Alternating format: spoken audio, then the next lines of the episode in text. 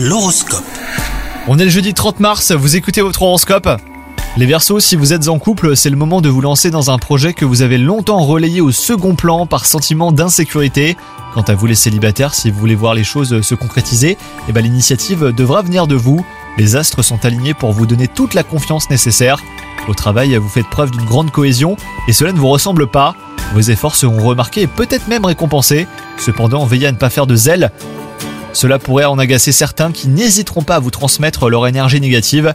Et enfin, côté santé, bah, vous êtes plutôt en forme. Après un épisode fait de haut et de bas, votre corps a désormais besoin de se reposer. La combinaison idéale, c'est 5 fruits et légumes par jour et une activité physique régulière. Bonne journée à vous les Verseaux